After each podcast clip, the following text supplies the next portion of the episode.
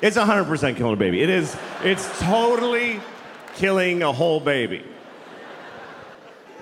But I think that women should be allowed to kill babies. That's what I think. 朋友们，大家好呀，我是佩涵，欢迎收听我们第四期的无人在意 Nobody Cares。这期我们继续来以我非常浅薄的认知聊堕胎权这个事情。我这周呢心情非常不好， 所以今天开场的闲聊即将会充满负能量。不想听的朋友们，请你赶紧跳过，可以点 show notes 里的第二个时间戳，好吗？那我们就开始吧。我这周的状态非常非常差，整个人就是非常焦虑。一是因为我一整周都没有好好工作，就只做了一些跟科研无关的工作。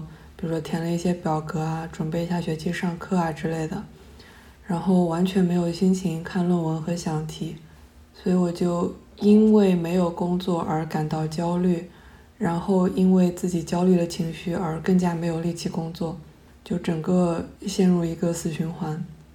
第二个焦虑的呢，是因为我妈下周要回国，我就很担心她会不会回不去，比如说航班会不会熔断啊。然后核酸检测有各种要求，什么要找两个检测机构的两种不同试剂，我就不知道那是什么意思。然后我这周给芝加哥的大使馆打电话发邮件，还给检测机构打电话预约检测，发邮件问他们是什么试剂之类的，我就不知道最后会不会出什么问题，非常焦虑，朋友们，我就不知道万一回不去怎么办，太焦虑了。然后第三个焦虑是，我要换到一个新的学校，我不知道那个工作签证能不能在八月一号之前办好，因为时间特别紧，而且我八月份准备去开一个学术会议，如果那个签证办不好的话，我就不能在八月份成功入职，那我就不知道我去开那个学术会议的费用能不能报销。然后我去问学校的工作人员，他们也不确定，就是因为整个工作签证牵扯到美国移民局。然后一旦牵扯到移民局，很多事情都充满了不确定性。对，这是第三个焦虑。上周我有说这周要去看路易 C.K. 导演的新电影，叫《Fourth of July》，七月四号。他之前因为性骚扰的新闻，在美国基本被全面封杀，所以这次电影也没有在很多电影院上映。在芝加哥只有两家电影院有场次，而且每家电影院只有一场。后来好像因为票卖光了，又临时加了一场。电影呢，跟我预想的差不多吧，就是没有特别惊艳，但也不算差。我在那个电影里好像有隐约看到一些路易 C.K. 想要传递的价值观，比如说他对婚姻绝望的态度，对生命比较无所谓的态度，还讲了小孩长大之后可能会对妈妈有些抱怨，这些抱怨可能确实有妈妈做的不对的地方，但是小孩去抱怨这个事情也不一定就是对的。因为我之前看过路易 C.K. 好几个专场，所以我觉得这些想法跟他专场里想要传递的价值观还是挺一致的。但也有可能这些都是我先入为主的想法，就还行吧，没有特别失望。但是我去看电影的那天非常离谱，就是整个电影院里好像只有我一个人戴了口罩。就买爆米花的时候也是，在放映厅里也是，那个放映厅也不大，可能一共也不超过一百个人吧。因为我坐在最后一排，所以看得很清楚。就真的全场只有我一个人戴了口罩，就美国人渐渐不把新冠当一回事这件事情我已经习惯了，我也知道很多地方的人开始慢慢不戴口罩了。但是朋友们，我是在芝加哥，芝加哥的政治立场是非常非常蓝的，就戴口罩就是一个政治正确，然后大家是非常愿意戴口罩的。但是那天就只有我一个人戴口罩，我还是很震惊的，震惊的同时我就很焦虑。就我自己其实无所谓，但是我妈下周要回国，我就很怕到时候出点什么事情。我那天是自己一个人去看的电影，然后我妈问我怎么一个人看，不叫上我男朋友。然后她问我的时候，我才惊觉，我甚至都没有想过要去问他，因为我觉得他肯定不会想要去。后来我有特地问了一下他，他果然就不想去。还有一件事情是我这周跟我男朋友说了我做播客的事情，因为每次录播客都是瞒着他自己到学校办公室偷偷录的。我就感觉不太好，所以我就跟他说了，然后他也像我预料的那样，对这件事情毫不关心，就说啊随便啊，你想做什么就做什么吧。他甚至都没有问我播客的名字。我就想起我小时候看康熙，小 S 有时候会说她老公或者是公婆的坏话，然后紧接着就说啊，没关系，她老公从来不看她节目。我那个时候还觉得很震惊，以及替她感到悲伤。就为什么你的另一半对你做节目毫不关心，你还觉得完全没关系？我现在回想起来才觉得啊，可以理解，其实很正常。我本来是觉得没什么的，朋友们，因为我就经常自己一个人去看电影啊，我还会一个人去看线下的单口演出，自己去买菜啊、看病啊什么的。我就一直觉得，我跟我男朋友，我们有各自的爱好，我们互不干涉，也互不打扰，我们是独立的个体，就没有任何问题，甚至还挺好的。但是我那天就还是产生了一个想法，就是我们这样的关系是不是其实不太健康？因为如果今天我想让你陪我去看电影，但是你不想去，然后我因为预见到了这个结局，甚至连问都不想问，觉得你陪我去看电影是 do me a favor，是帮我一个忙。那这种关系是不是其实不太健康呢？但是我们讲道理啊，就是平心而论，如果我男朋友让我陪他打游戏之类的，我可能也不太会想做，我也不会像我们刚在一起的时候那样，为了取悦他而做那些我并不感兴趣的事情。所以其实都是一样的，只是我一直都觉得没有关系，觉得这样挺好的，我们都很独立嘛，就各过各的，也没有问题。但是，当我看到电影院里大多数人都是结伴的，而且电影好像还好，尤其是单口演出，我从来没有看过一个人去看的。然后我就会在那个当下觉得，我这样是不是其实不好？我就在想这个事情啊，我为什么会觉得不开心？我是不是因为 social pressure，就因为其他人都是成双成对，我就有一个压力，觉得我自己一个人坐在那里很尴尬，是这样吗？就是我自己明明觉得没有任何问题，但是因为其他人的做法跟我不一样，我就觉得自己做的不对，是这个原因吗？如果真的是这样，那我就觉得很糟糕，因为我为什么要因为别人的做法而影响我自己对感情的判断呢？就是完全没有必要。但是我明明知道这件事情没有必要，我明明觉得我们都有各自独立的生活，这件事情很好。那为什么我看到其他人都成双成对的时候，我还是心里起了波澜，还是觉得有一点点不开心呢？我就觉得我好像并不仅仅是因为 social pressure 而感到尴尬，好像更多的是羡慕他们之间的那种关系，羡慕他们可以两个人开开心心的一起去看电影，一起去看单口的演出，而我就没有那样一个人。我觉得可能更 fundamental 的、更根本的原因是。我对我们这段感情的担忧，比如说他不太愿意陪我去看电影、看单口演出，对我做的播客不关心，我也不太愿意陪他打游戏，而且我们喜欢看的电影、电视剧、综艺什么的都越来越不一样。可能这些都只是一些 indicator，就是一些迹象。我可能更担心的是，我们在越来越独立的同时，在感情上也越走越远的这件事情。我也想不清楚，朋友们，我就是对感情这件事情充满了困惑。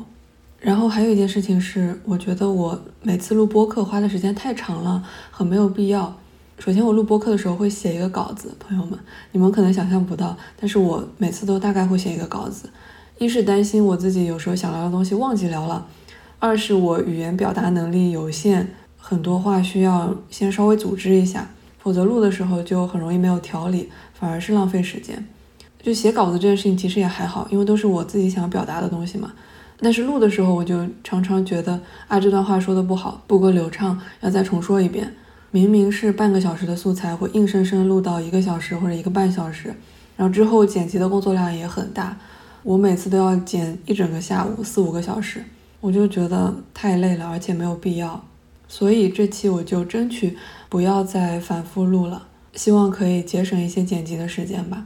然后片头的那些片段我也不打算剪了，就实在太懒了。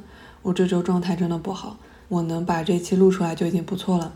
希望听到这里的朋友们可以理解吧。好的，那我们现在开始聊正题。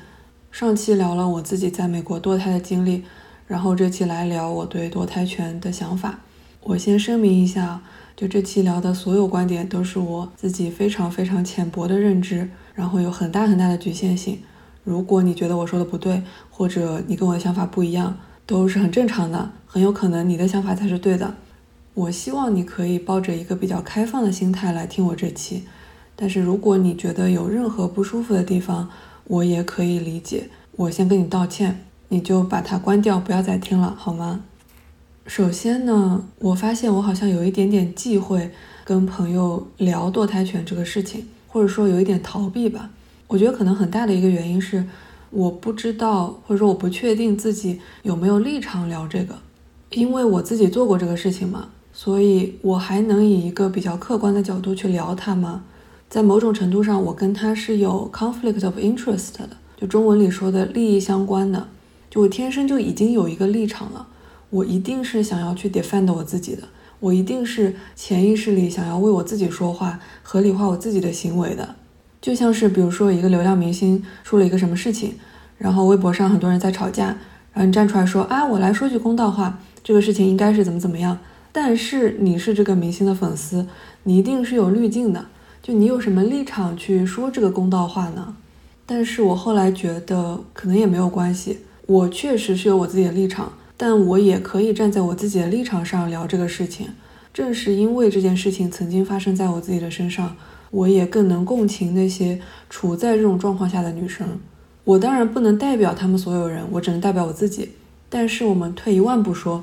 就算我能代表他们，能代表他们的立场，我也可以聊这件事情吧。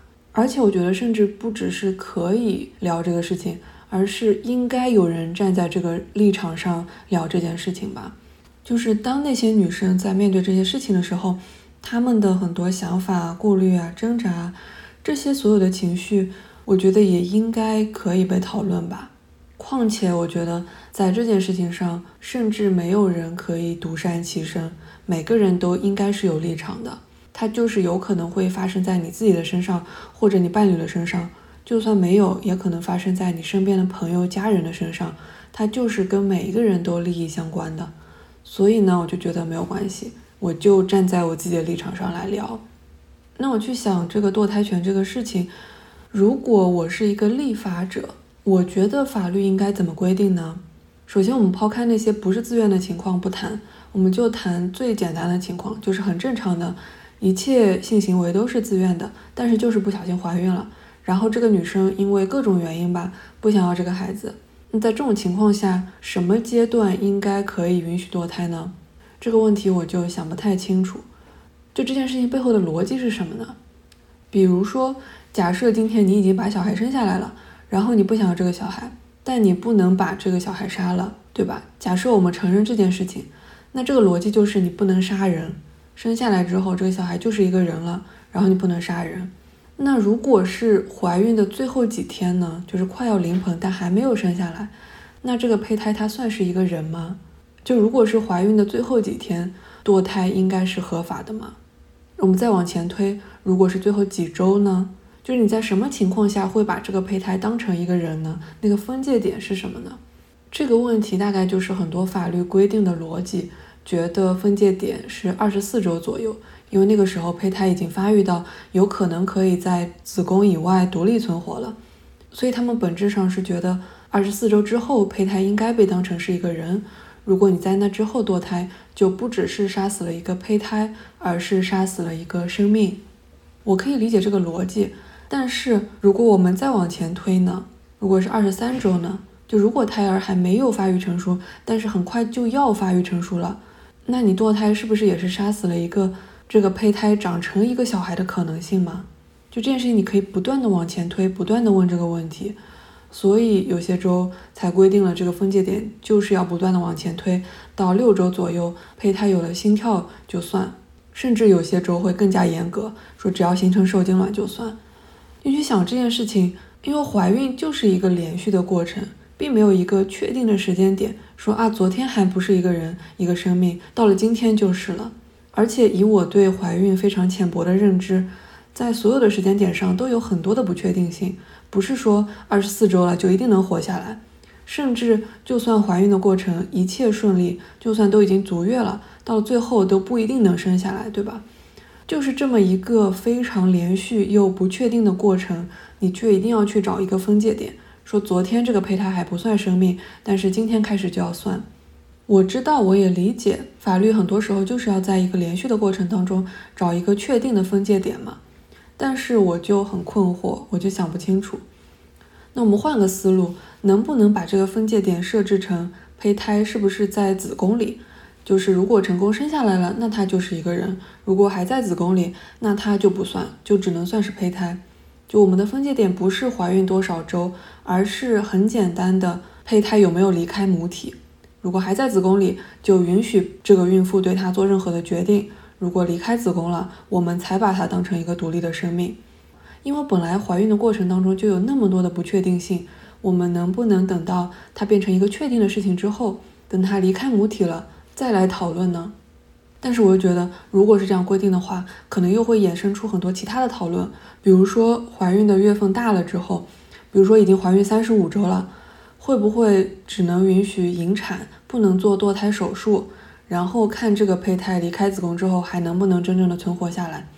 就你会觉得是不是过了某一个时间点之后，这个胚胎就不管怎么样都不只是一个胚胎了？它虽然还在你的身体里，但是它已经是一个独立的个体了。我可以理解这个逻辑啊，我一方面觉得都很合理，就是都可以理解，但另一方面又觉得。女性好像在那个时刻失去了什么东西，就她处在一个非常被动的位置，自己的身体好像已经不完全是自己的身体了。比如说啊，比如说，假设今天你怀孕三十五周了，但是你就是突然不想把它生下来了，能不能有这个选项呢？有没有这个可能性呢？我觉得可能甚至不只是女性跟这个社会的反抗或者斗争，可能更多的是自己内心的斗争。就在那个时刻。已经怀孕三十五周了，你可能已经跟这个胎儿有了很多很多的生理上的连接、心理上的连接。即使你不想要这个小孩，你还有可能说不吗？如果到了三十五周真的不允许堕胎，只能引产，然后万一这个小孩引产之后活下来了，你还有可能放弃他吗？再说，如果这个小孩因为引产而留下什么先天的疾病，你有可能原谅你自己吗？我就觉得，在那个时刻，女性自己内心的斗争可能是更加艰难的，而且这件事情又可以不断的往前推，就到了三十五周才决定要不要生下来，可能很难做到。那再往前推呢？如果是三十周呢？如果是二十四周呢？如果是六周呢？如果你在某一个时刻把胚胎当成一个人的话，那再往前推，你真的能够理直气壮地做这个决定吗？甚至都不一定是法律的规定，或者是社会舆论的压力，女性可能基因里就是会跟这个胚胎产生连结，然后越来越难放弃它，整件事情就越来越脱离自己的掌控。我知道母亲和胚胎和小孩之间的情感连结，可能是我们人类得以繁衍生息的基础，但是它又让我觉得有一种深深的无力感。我们退回法律应该怎么规定这件事情啊？本质上是两个问题嘛，一是不能杀人，二是有很多讨论针对胚胎算不算人，什么时候开始算人，对吧？这是底层逻辑。我其实对第一层逻辑也是很困惑的，就是不能杀人背后的原因是什么呢？我知道这个问题听起来很蠢，但是就是为什么呢？为什么人可以杀其他动物，但是就是不能杀人呢？好像人和动物之间有一个界限，就是不一样的。但是为什么人和动物不一样呢？有很多人觉得小猫小狗也不能杀，那为什么可以杀猪、杀羊、杀鸡，但是就是不能杀小猫小狗呢？是不是不同的动物之间也有界限呢？当然也有人觉得动物也不能杀，那界限就应该是在动物和植物之间，或者说这种界限只是在道德上的，而不是在法律上的。那道德和法律的边界又应该在哪里呢？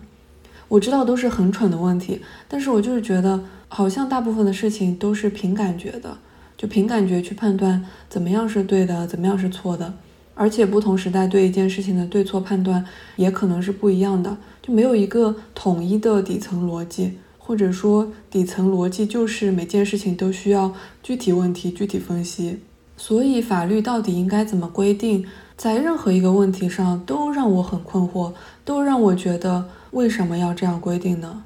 我就会有这种感觉，就不只是在堕胎这件事情上，任何事情上都是这样。然后，如果我们抛开法律不谈，我自己对堕胎这件事情的态度是什么呢？我自己的想法非常非常极端，应该也很小众。就是我自己是觉得生命本来就不是很重要，我觉得生命没有什么意义，就它不是特别重要的一件事情。就这可能是因为我对我自己的人生抱一个比较悲观的态度吧。我觉得活下去或者不活下去其实都是可以的。我常常自己一个人在高速上开车，然后突然冒出来一个想法，说如果这个时候出车祸死了，大概也没关系。因为我觉得自杀是一件特别需要勇气，而且不容易办到的事情，所以可能活着更简单。但如果是因为一个外在的原因让我死了，那我觉得好像也没有关系。我对我自己的生命就是这样一个很极端而且悲观的态度，所以我就觉得生命没有那么重要。也正是因为我觉得生命没有那么重要，所以我的道德感也比较低。就没有觉得什么事情一定是对的或者一定是错的，所以我基本上是觉得任何时候做任何决定都是没有关系的。我对很多事情都是这个态度，那对堕胎这件事情也是这种态度。我之前看路易 C.K. 的二零一七那个专场就有聊到这个，然后其中的某一个观点就跟我想的一样，我不知道他是不是真的这样想，还是只是表演的一部分。我倾向于觉得他是真的这么想吧，我觉得那是一种他的自我表达。I don't think it's killing a baby. I don't. I mean, it is. It's a. It's a little bit. It's a little bit killing a baby. It's a little bit. It's 100% killing a baby. It is. It's totally killing a whole baby. But I think that women should be allowed to kill babies. That's what I think. They should be allowed to kill babies. Yeah. Two reasons I think women should be allowed to kill babies. Number one, I don't think life is that important. It's just not. It, it is not. 那是我看的第一个他的专场，而且他开场就聊这个，我就觉得还挺惊艳的。 然后除了在哲学层面讨论应不应该、什么时候应该、什么时候不应该，我还想讨论一个技术层面或者说操作层面的问题，就是意外怀孕这个事情啊。我觉得它就是没有办法避免的。我们从概率的角度去想啊，就算是你使用了避孕的措施，我 Google 了避孕套的有效率或者说成功率，他说是百分之九十八，不是说每次都有百分之二的概率怀孕啊，这太可怕了。是一年当中每一百个人里大概会有两个人怀孕。他没有说性生活的频率是多少，但是我猜测他可能这个也是平均的，就是平均下来一年当中每一百个人里会有两个人怀孕。即使每次都使用了避孕套，然后还说这个是理论上的，但实际使用当中有效率只有百分之八十五，就是每年一百个人当中会有十五个人会怀孕，这个数字就很可怕呀。即使是理论上的百分之九十八也很可怕。虽然你可能不是那两个人，但是你要相信数学啊，就是大概会有百分之二的人意外怀孕。真实的数据可能不是正好百分之二，但是在我们这个人口基数下不会差太多的。所以，如果法律不允许堕胎的话，那他们要怎么办呢？在操作层面上，女性如果没有打算要生小孩的话，是不是就完全不能有性生活呢？我就会想，如果我不是在一个兰州，而在一个红州，如果法律规定超过六周就不允许堕胎，或者说任何时候都不允许，那我能怎么办呢？我有什么选择呢？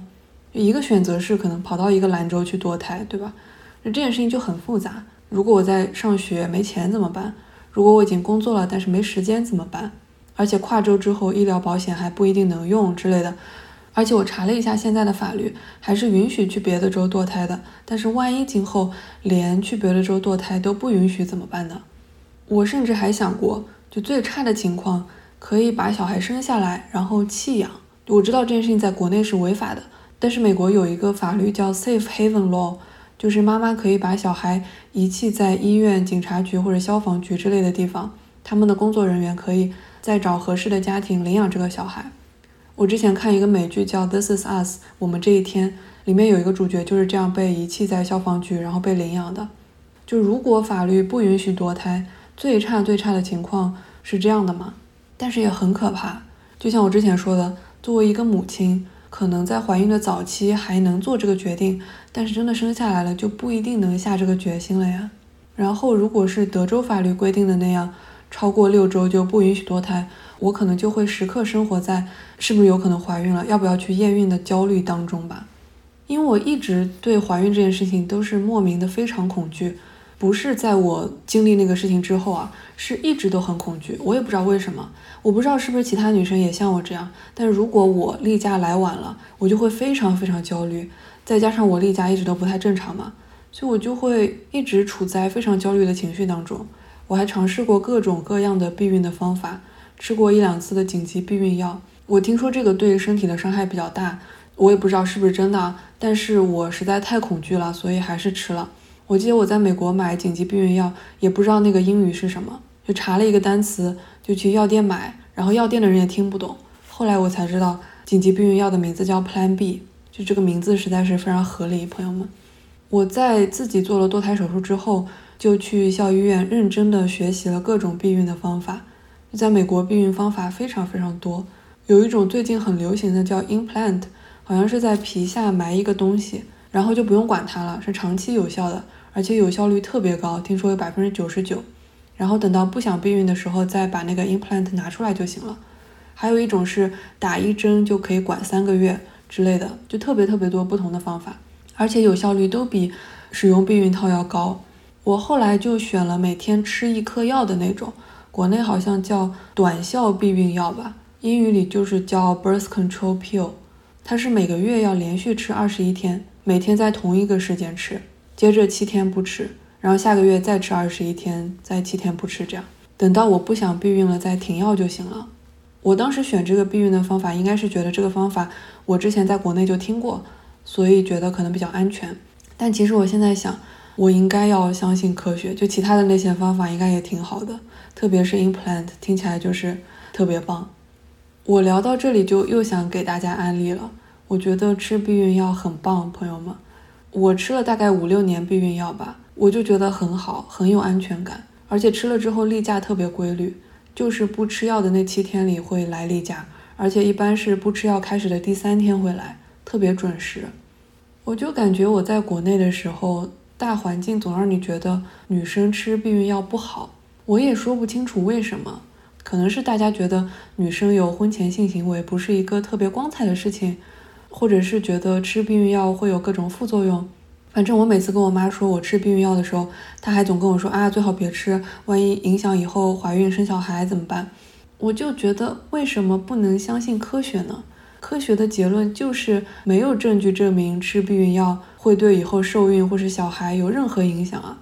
我前两天看那个美剧《This Is Us》，我们这一天的最后一季，里面有一个女孩子到了高中的时候，就跟她的初恋男友发生了关系。然后他妈妈就说要带他去避孕，我就觉得好好呀，真的好好呀。当然，一方面是美国大环境觉得高中开始很正常，但是我们就算抛开这个不谈，单纯是让一个高中的女孩子去学习怎么保护自己，我就觉得很好。因为女孩子可能在比较小的年纪根本想不到那么多，是需要有人教她的。我自己是到了二十五岁才想到去医院系统的学习各种避孕的方法，然后选择一个最适合我的。很大的原因就是我根本不知道原来有那么多健康又安全的方法，而且也不会影响到将来受孕和生育。至少我自己在国内的时候啊，大环境好像就让你觉得避孕这件事情是男生的责任，是因为他们想要，所以他们就要负责。但是我真的觉得不是这样。因为这个事情首先是你情我愿的嘛，而且女生要承担意外怀孕的风险明明是更大一些，然后女生采取主动的避孕方法保护自己，这有什么不好的呢？哎，反正我就觉得如果早一点有人教我，那该多好呀！就是在那之前，我一直生活在各种恐惧之中，就真的很没有必要。不过呢，因为吃避孕药也不是百分之百有效的嘛，所以我其实还是。嗯，持续的有一些焦虑和恐惧，但是因为我吃了药之后，例假的时间特别规律，所以这种担心也少了很多。就是有时候他可能晚了一天或者晚了几个小时，我还是会有一些担心和焦虑，但是焦虑的程度和时间都会少很多。然后还有一个技术层面的问题，就是很多人说女性堕胎权这个事情怎么都应该让女性来决定啊？凭什么投票的是男性法官呢？我觉得这种说法当然是有它的道理啊，但是我觉得他好像把这件事情想得过于简单了。首先啊，我当然承认女性在这件事情上应该要有更大的发言权，但是男性在这件事情上就应该完全没有话语权吗？如果是照这个逻辑的话，那同性恋结婚合不合法，是不是应该完全让同性恋来决定呢？那其他人是不是完全不应该有话语权呢？其次是，就算我们今天是让女性完全自己决定的，假设这个大法官里一个男性都没有，在这种情况下，万一投票的结果还是一样，那怎么办呢？那这个事情要怎么收场呢？我就想到前几年的一个事情。就是我们计算机专业有一个机器学习这个领域的学术会议，英文缩写的名字叫 NIPS，N-I-P-S，这个名字叫了很多年，但是前几年突然有人提出来说这个名字有一点侮辱女性，因为 NIPS 是女性某个器官的俚语，那个时候我才知道原来 NIPS 在英语里面是 nipples 的俚语，然后反对者就说这是在这个男性主导的领域里面。男性起一个这样的名字来开女性的玩笑，之后呢，这个学术会议就发起了一个要不要改名的投票，应该是那一年参加这个会议的人都可以参加投票，大概有一千九百位的男性和三百位女性参与了投票，然后投票的结果是这样的：男性当中呢，有超过半数的人都不希望改名，大概有百分之五十五左右，只有百分之二十八的男性希望改名，剩下的百分之十七觉得无所谓。女性当中呢，的确有更多的人希望改名字，但是希望改名和不希望改名的比例其实差不多，就是百分之四十四的人觉得希望改名，百分之四十的人不希望改名，然后百分之十六的人觉得无所谓。当时这个事情出来的时候，我就有想，我自己希不希望它改名呢？首先，我当然理解作为一个女性可能会觉得这个名字有侮辱性，但是因为这个会议是这个领域非常有分量的一个会议，然后这个名字真的叫了很多年了，突然改名会觉得很奇怪。所以我两边都是可以理解的，然后我也没有想清楚我是不是希望它改名。另一方面，我觉得我不是 native speaker，我的母语不是英语，所以我不知道这个俚语到底侮辱性有多大，让人有多么的不舒服。就语言这个东西啊，很多事情是很微妙的，对吧？只有它是你的母语的时候，你才能感受到你听到这个词有多么的不舒服，对吧？就是我听这个名字的时候，我就觉得还好，但是可能对一个英语是母语的人来说，会议用这个名字是会让人很不舒服的，所以我就觉得我可能也没有话语权。那那个投票结果出来之后呢，你一定是觉得女性的意见更加重要，对吧？但是即使是在女性当中，希望改名和不希望改名的人也是差不多多的。然后在这种情况下，我们再去看男性的意见，又是大部分人都不希望改名，只有很小的一部分希望改名。就如果你是这个决策者的话，你觉得要不要改名呢？最后，他们组委会根据这个结果就做了决定，说我们不改名了。但是后来网上又开始了一波请愿啊、声讨啊，说你怎么能这样啊？后来那个组委会迫于压力，又觉得还是应该改名。后来这个会议的缩写就从 NIPS 改成了 NeurIPS，就 NIPS N I P S 这几个字母还在，是大写的，但是在 N 和 I 之间加了几个小写字母 E U R，变成了。N E U R I P S，所以名字就变成了 NeurIPS。就这个事情吧，我就不知道怎么评价，因为这个讨论已经发生了，它一旦发生，你就回不去了。就像是我以前从来不知道 Nips 有 Nipples 的意思，但是你一旦告诉我，我每次都会想到，真的。就而且你改成 NeurIPS 也解决不了问题，甚至更糟糕，因为只有 N I P S Nips 那几个字母是大写的，你就还是会想到啊。就像是路易 C.K. 在某一个专场里说到，他很讨厌听到电视节目主持人说 the N word，就是 Negro 那个词，对黑人是很冒犯的嘛，所以主持人会用 the N word 代替。但是路易 C.K. 就说，当他听到 the N word 的时候，脑子里就是会想到 Negro。主持人虽然没有直接说出口，但他还是在你的脑子里出现了。这有什么好的呢？就同一个意思，Nips 不管他改不改名，他改成什么名字。这个讨论一旦发生了，就再也回不去了。当然，我知道这个事情可能跟堕胎权的性质完全不一样，但是我想说的是，改名这个事情，你当然也会觉得女性的投票意见更为重要。但是，万一女性也是不希望改名的人居多呢？你是不是就不改名了呢？就你是不是还应该考虑到，对那些希望改名、对那些觉得被冒犯到的女性来说，不改名有可能造成的伤害会更大一些？就像是如果你禁止堕胎，对那些意外怀孕但是在怀孕初期就想要堕胎的女性造成的伤害是不是更大？你在投票的时候，是不是应该搞个加权平均之类的呀？我也想不清楚，朋友们，这些问题都太难了，我一个都想不清楚。最后想聊的一点是，这件事情的起因是美国最高法院推翻 Roe vs. Wade 罗诉韦德案。这件事情本身其实我是可以理解的。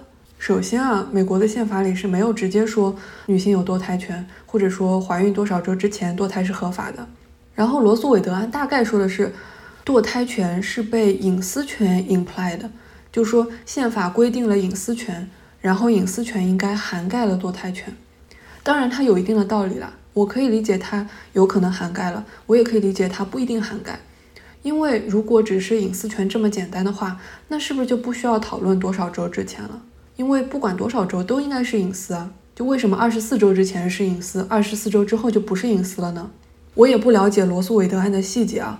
肯定是比我说的要复杂的多的，我可能都是胡说八道。但是我就觉得堕胎权本身的复杂程度可能不能被隐私权完全覆盖，或者说不应该被它覆盖吧。所以推翻罗诉韦德案这个逻辑我是可以理解一点点的。但是就算是我们把堕胎权的立法交给每个州自己决定，我们去讨论每个州的立法，我还是不能理解那些红州人的想法，我真的无法理解，朋友们。我觉得可能是因为我周围的环境，我之前在加州湾区嘛，整个政治立场就是非常 liberal，非常蓝。然后我读书的学校又是蓝中之蓝，说它是美国最蓝的学校也不为过。然后我后来去公司工作了一年，湾区的科技公司也都非常蓝。再后来我决定回学术圈，然后高校又是整个大环境就是非常非常蓝，我周围的人都是这样的政治立场，整个环境如此。就让我很难理解那些洪州人的脑回路，就他们到底是怎么想的？我觉得我相信他们当中一定是有受过高等教育的人，一定是有能够理性思考的人的。他们难道不能理解那些女性面对的困境和问题吗？就万一他们意外怀孕了怎么办？就那些人难道没有思考这些问题的能力吗？我就非常好奇他们是怎么想的。可是我周围就没有这样的人，就没有一个受过高等教育、有理性思考能力，而且反对堕胎的人，所以我就很好奇他们到底是怎么想的。我不是阴阳怪气啊，我是真的很想理解他们的想法。今天就聊这么多吧，朋友们。这周世界上发生了很多大事，相比之下呢，我的焦虑和困惑好像都不值一提。非常感谢听到这里的朋友们，我发现我的播客真的有一些神秘的听众。虽然我不知道你们是谁啊，但是我在这里向你们真诚发问：你们为什么会听我的播客呢？真的非常好奇，能不能留言告诉我？我这周跟一个朋友说：“I hope our paths will cross again in the future。”我一直觉得这句话还蛮浪漫的，就是希望我们的人生轨迹会有再次交汇的那一天，因为我们的人生轨迹都充满了不确定性，你也不知道什么时候有可能会再次相遇。但是我那天就在想，这句话在中文里有什么说法？好像是后会有期，或者说有缘再见。然后我就突然觉得很悲伤，因为这句话好像其实是在说，我们这辈子也许都没有机会再见了。送给大家一个悲伤的结尾。不过这周基本无害更新了，朋友们，拖更了两周之后终于更新了，给我悲伤又焦虑的生活还是带来了一点点快乐。然后下周末要带我妈去底特律坐飞机。我希望一切顺利吧，就是不知道下周还有没有空录播课。就这样吧，我们下周或者下下周见。